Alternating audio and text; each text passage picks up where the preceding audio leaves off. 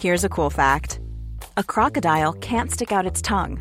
Another cool fact you can get short term health insurance for a month or just under a year in some states. United Healthcare short term insurance plans are designed for people who are between jobs, coming off their parents' plan, or turning a side hustle into a full time gig. Underwritten by Golden Rule Insurance Company, they offer flexible, budget friendly coverage with access to a nationwide network of doctors and hospitals. Get more cool facts about United Healthcare short term plans at uh1.com. Salut, c'est Victoire Tuaillon. Ces derniers mois, avec mon équipe, on a travaillé sur une série exceptionnelle. Ça s'appelle 20 milieux sous ma chair. L'autrice, Caroline Potier, a exhumé des cassettes audio qu'elle enregistrait pour sa meilleure amie lorsqu'elles étaient ados et qu'elle traversait l'enfer, les violences que lui infligeait son père. À partir de son histoire, Caroline Potier, devenue journaliste, a mené l'enquête. Comment on pourrait éradiquer l'inceste? C'est beau, c'est intelligent, c'est bouleversant et je pèse mes mots, c'est d'utilité publique. Pour continuer à sortir de l'océan du déni, écoutez 20 milieux sous ma chair, dans le cœur sur la table.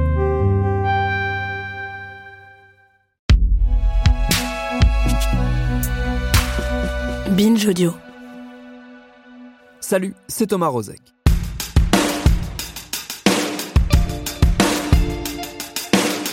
Mayotte est le 101e département français. Mais ce petit archipel dans l'océan Indien, rattaché à la France depuis le milieu du 19e siècle, n'intéresse pas beaucoup la métropole. Ses 200 000 habitants non plus, ni la brutalité du climat social dans lequel il et elle vivent, avec 77% de la population qui vit là-bas sous le seuil de pauvreté. Mayotte ne fait pas la une, elle ne fait pas l'actualité, elle n'est pas sous le feu des projecteurs. En tout cas, elle ne l'était pas jusqu'à présent et jusqu'à la sortie le 23 mars du film Tropique de la violence. Un film signé Manuel Chapira, adaptation du roman du même nom de l'autrice mauricienne Natacha Apana. On y plonge dans une des réalités de Mayotte, sa violence, donc, comme l'indique le titre. La violence qui est le quotidien du bidonville géant de Kaweni, où vivent 15 000 personnes, d'origine comorienne pour la plupart. Dans le film, on suit Moïse, joué par Gilalan Galamou Hippocrate, un gamin comorien recueilli par une infirmière, qui se retrouve à vivre subitement dans le bidonville, au sein d'une bande de mômes désœuvrés dirigée par le très inquiétant Papa Bruce, incarné lui par Fazal Bakar Moevi.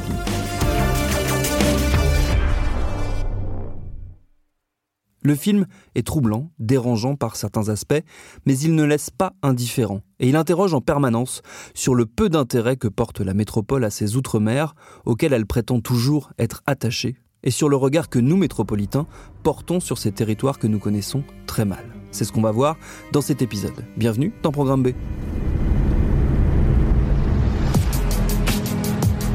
On d'un garçon disparu depuis quelques mois. Sa mère est morte. Ici, si t'es faible, tu crèves. Pourquoi elle m'a laissé Installe-toi.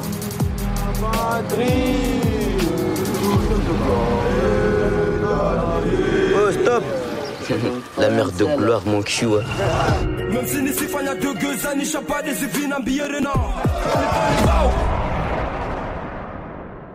Notre invité, c'est donc Manuel Chapira, le réalisateur de ce film Tropique de la violence. J'ai commencé par lui demander comment avait démarré ce projet d'adaptation du roman de Natacha Apana.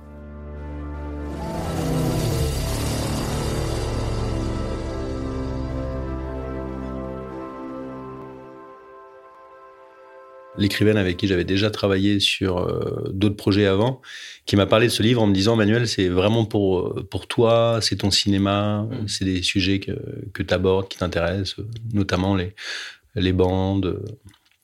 Donc j'ai lu le livre euh, et j'étais vraiment euh, happé euh, voilà, par le style, par l'histoire et je me suis dit mais c'est dingue, on dirait un film, enfin on dirait un film, on dirait une histoire qui se passe au Brésil, ça m'a fait penser à la Cité de Dieu. Donc au départ c'était vraiment un projet cinéma, une envie de, de cinéma, un cinéma différent qu'on voit pas souvent en France. C'était quasiment pour moi un décor euh, et une histoire de cinéma, mais il n'y avait pas vraiment de d'affect, de, de sentiment quoi.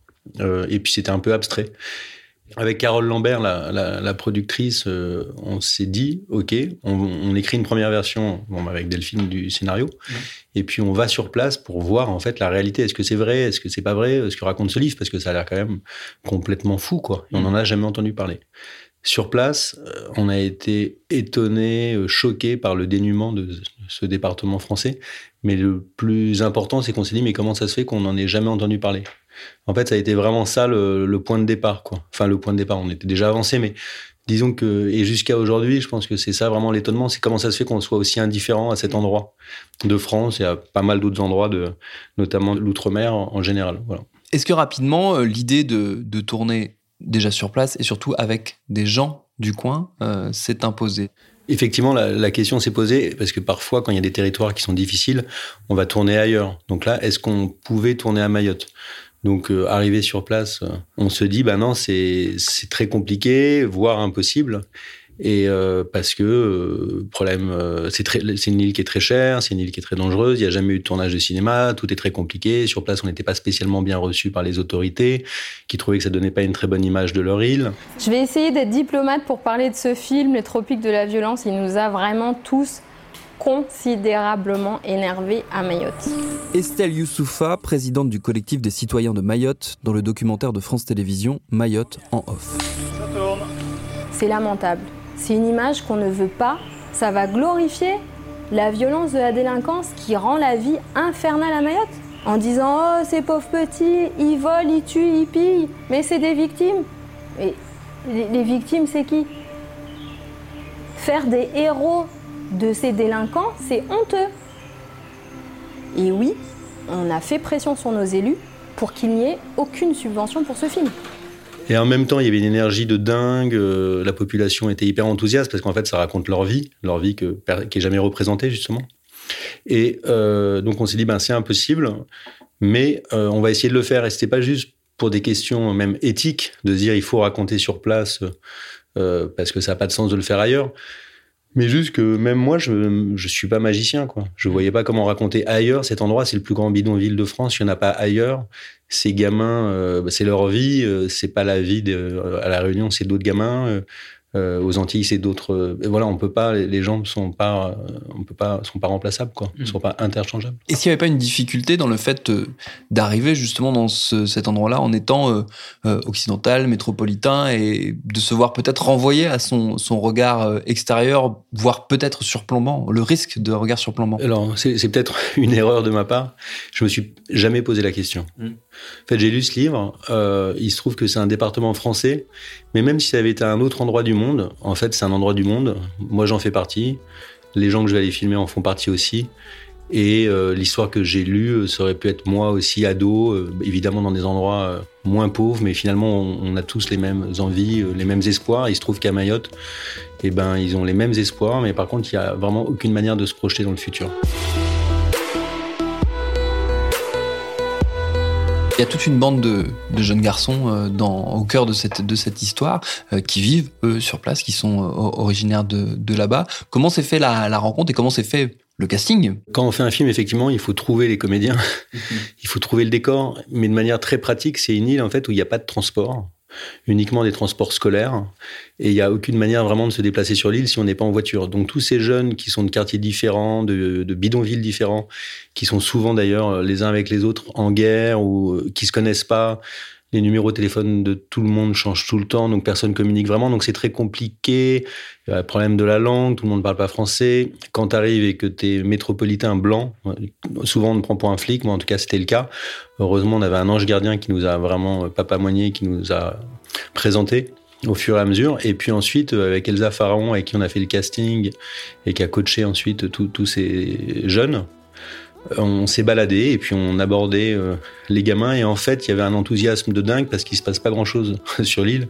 Dans le coup d'avoir des gens qui arrivent avec ce projet sur le long terme et en fait le jeu pour eux je pense que c'est hyper important parce que c'est une manière de s'évader de cette île. Cette île qui est malheureusement un petit peu comme une prison à ciel ouvert. Et d'un seul coup, euh, ben voilà, c'est la possibilité de, de rêver, de, de s'échapper du quotidien. Il y a un personnage euh, notamment qui marque euh, les esprits, c'est le, chef de cette bande, donc Bruce. Donc c'est un comédien non professionnel euh, à, l'origine. comment s'est fait la rencontre et comment est-ce qu'il s'est mis dans ce personnage-là qui est très particulier dans l'histoire? C'était un jour en bas du bidonville de Kaweni, on cherchait un endroit pour manger, donc c'est pas évident, il n'y a pas beaucoup d'endroits. Et je le vois de l'autre côté de la rue avec son copain Elanic, qui joue Nas, qui a aussi un visage incroyable. Et je les aborde en me disant que ça peut être des petits rôles du film parce qu'ils ont vraiment des, visages que ce serait vraiment intéressant de les avoir. Donc là, ils me prennent pour un policier. Eux, ils étaient en train de préparer un coup. Ils m'ont dit, ce jour-là, un coup, ça veut dire aller piquer des trucs, euh, voilà, prendre des portables. Mais quand même, il y, a, une certaine douceur dans, cette île et il y a une curiosité, quoi. Je leur propose de venir au casting chez Mario, qui a une petite, une petite banga, donc une petite euh, case à côté. Il fait hyper chaud, mais ils viennent, ils font le casting.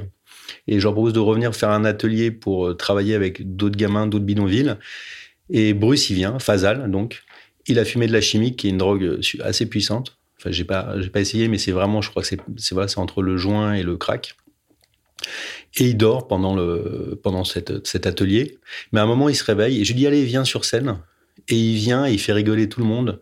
Et c'est évident qu'il y a quelque chose. Et lui, je sens que dans le coup, il existe et tous les gamins autour sont hyper euh, impressionné et fier d'avoir en fait un comédien. Quoi. Il y a, mm. quelqu'un qui est là. Et lui, il m'a dit plus tard, en fait, je me suis réveillé, je me suis dit, il faut y aller. Il y a ce mec qui est venu quasiment de l'autre bout du monde. C'est maintenant ou jamais, il nous fait confiance. Et puis, je pense qu'il avait une vraie envie. Et le soir, en sortant de cet atelier, il y a des bandes qui traînent autour, il faut faire gaffe, on monte dans la voiture, il va faire nuit. Il me dit, il vient me voir, il me dit, est-ce que tu peux me raccompagner euh, là où j'habite? Et là, il m'a dit oui, avec une telle limpidité que j'ai compris, alors que ça allait être compliqué, vu qu'il fumait, enfin qu'il était quand même souvent défoncé, j'ai compris qu'en fait c'était oui et qu'il allait le faire. J'ai hâte de tourner.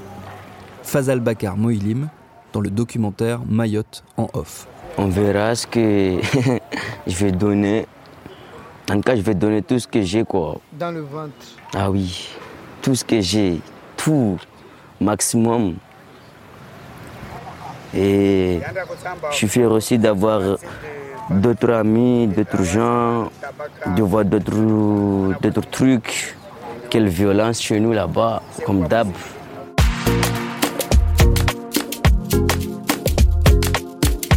Il n'y a pas eu d'instant qui n'était pas complexe. Après, un tournage, c'est toujours compliqué, même si tu tournes avec des comédiens professionnels en studio euh, à côté de Paris. Là, on est dans un endroit où il n'y a jamais eu de film. On est entre deux Covid, on essaie de le tourner le plus rapidement possible avant qu'il y ait la nouvelle vague qui est ensuite. On a effectivement les autorités qui sont pas avec nous, donc on ne sait jamais si on va avoir les autorisations. On est toujours en contact avec la police qui doit nous dire si les routes sont bloquées, les gamins sont avec nous, a priori, ils, sont à fond, mais parfois, ben voilà, ils sont pas là, il faut aller les chercher. Il y a toujours des risques quand même euh, qu'il y ait d'autres bandes qui viennent. On était toujours sous tension, en plus c'est les tropiques, et il semblerait que ça agisse quand même sur les gens au bout d'un moment. Donc euh, voilà, au, final, ça s'est très bien passé, mais c'était chaque jour, on se disait, on a encore réussi à, faire une journée.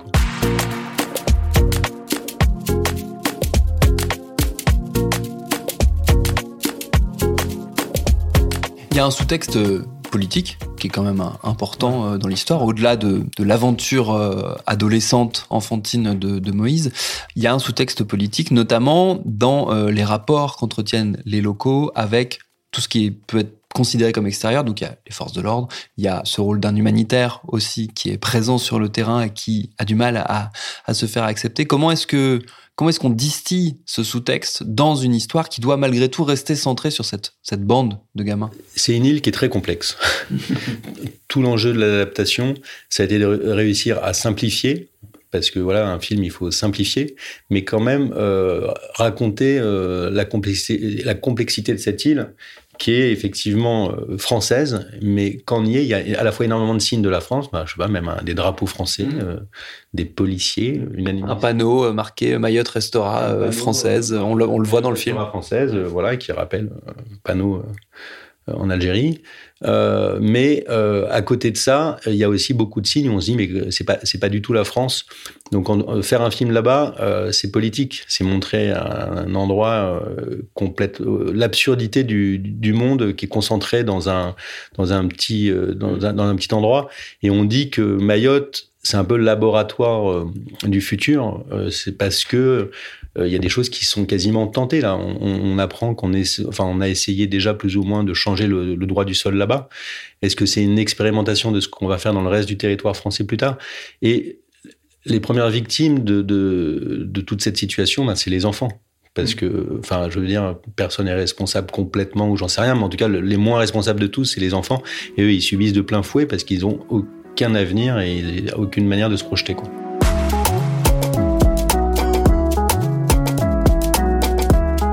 Il y a un élément qui, qui, revient un peu tout au long du film, c'est la place de la langue. Euh, on navigue entre plusieurs langues. Il y a du français, évidemment, mais il n'y a pas que du français. Alors effectivement, euh, la bande, euh, notamment Bruce, quand il s'adresse à Moïse, il s'adresse en français parce que Moïse comprendrait pas sinon.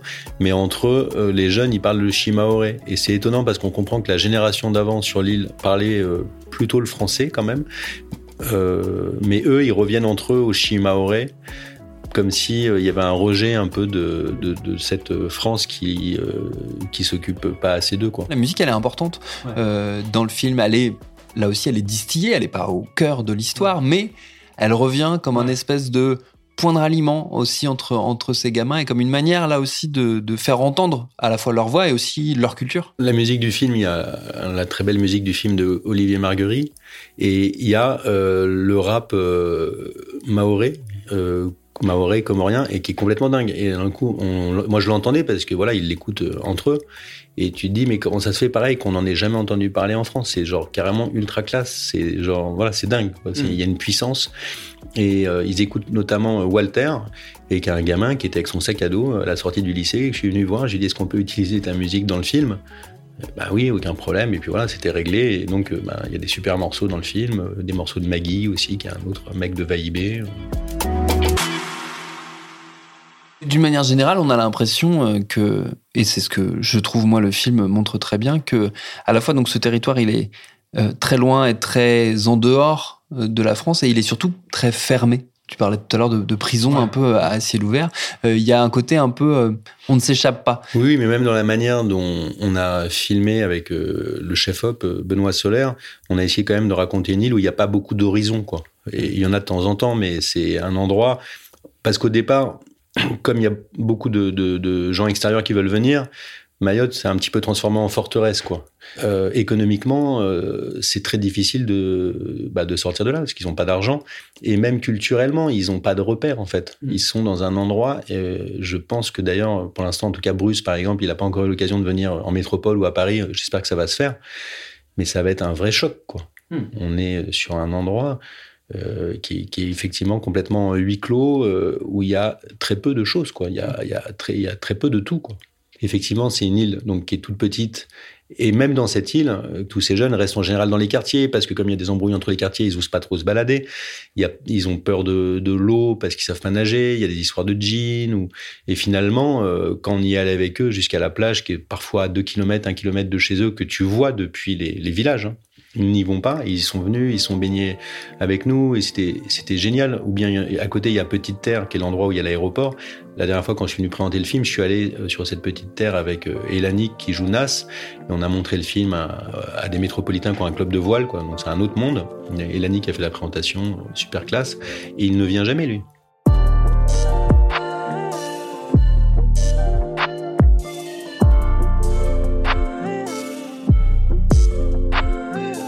J'imagine qu'un des enjeux, après, ça a été de d'emmener le film là-bas, de ramener le film là-bas une fois qu'on l'avait tourné, qu'on l'avait monté, euh, d'aller le faire voir, le montrer euh, aux gens qui y avaient participé, aux gens dont on racontait euh, la vie. Comment est-ce que tout ça s'est passé? Juste pour remercier le recteur de Lille qui nous a vraiment énormément aidé et ma productrice Carole Lambert qui a permis en fait qu'on revienne sur l'île, c'est-à-dire de mettre en place un système avec le pass culture, pour que les élèves puissent aller le voir, euh, que le plus de gens dans l'île puissent le voir, parce qu'il n'y a qu'un cinéma là-bas, qui est donc au pôle culturel de Chirangui.